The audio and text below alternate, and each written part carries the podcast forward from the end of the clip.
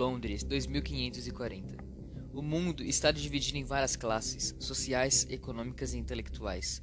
Fábricas que soltam fumaça são símbolo da riqueza e do desenvolvimento humano. A classe apelidada de alfas comanda essas fábricas e são assistidos pelos betas. Mas quem faz o trabalho sujo de verdade são os gamas, os deltas e os epsilons.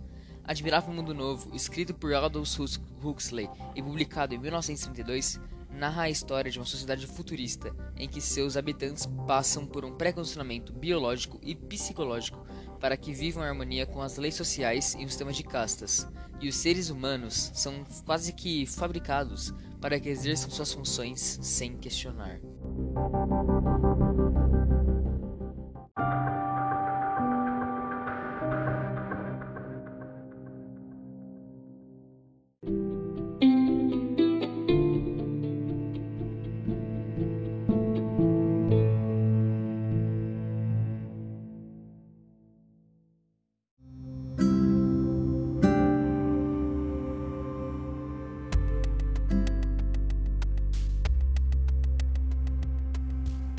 Considerado um dos maiores best-sellers de todos os tempos, o britânico Aldous Huxley e seu livro entrarão para a história.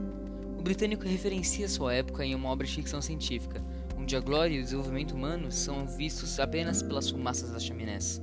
Crianças desde cedo são condicionadas a obedecerem os grandes senhores incondicionalmente. Jovens eram pré-programados para trabalhar em fábricas. Huxley estava desafiando o sistema, e mal sabia ele que desde o momento que publicou seu livro em 1932, a obra entrou para a história do pensamento humano.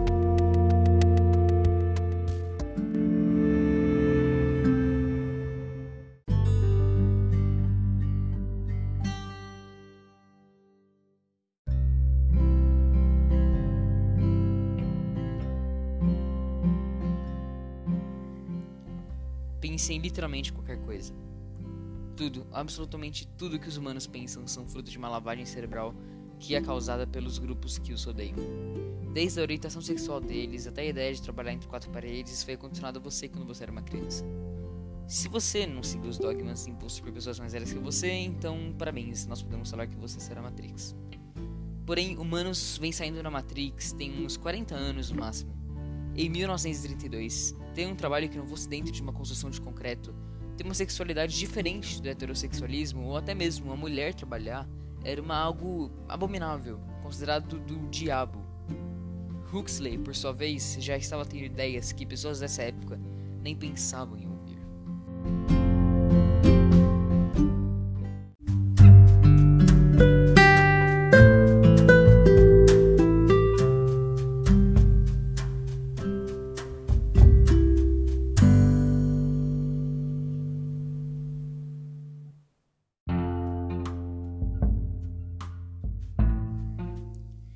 Uma viagem a uma reserva primitiva, Bernard, um alfa, se depara com Linda, uma mulher que havia nascido na civilização, mas que foi banida e categorizada como indígena por estar grávida, uma coisa que nunca foi aceita e nem compreendida pelos humanos da época.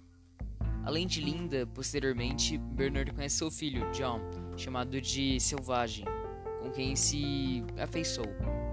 Porém, não foi a empatia que o despertou o interesse de Bernard, já que levar o selvagem para a civilização lhe renderia prestígio diante da sociedade científica. A chegada de Linda e John nas terras da modernidade causam horror e fascínio dos habitantes do considerado Mundo Novo. Os dois eram vistos como verdadeiras aberrações, quase beirando a animalia, e John, com sua capacidade crítica, acaba por ameaçar a ordem e a estabilidade do ambiente ao qual não pertencia. Esse é a história de Admirável Mundo Novo o enredo inicial, pelo menos.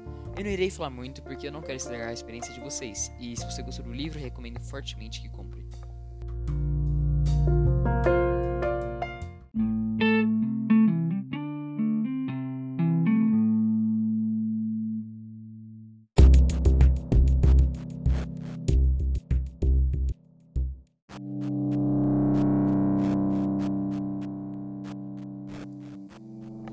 Obra que inspirou muito o que viria a ser mais tarde conhecida como a literatura cyberpunk, onde em um futuro é, pessoas não têm nada e pouquíssimas pessoas têm tudo. Admirável Mundo Novo é muito conhecida por fazer várias críticas sociais à sua época e é um livro muito recente também, é, não cronologicamente falando. A descrição com que Aldous Huxley coloca nos seus temas e a profundidade é algo que raramente vi, talvez em alguma obra de Tolkien ou J.K. Rowling, talvez. Se você quer começar a ler o gênero de ficção científica, futurista e coisas assim, recomendo que você comece com esse livro e também o livro Eu Robô.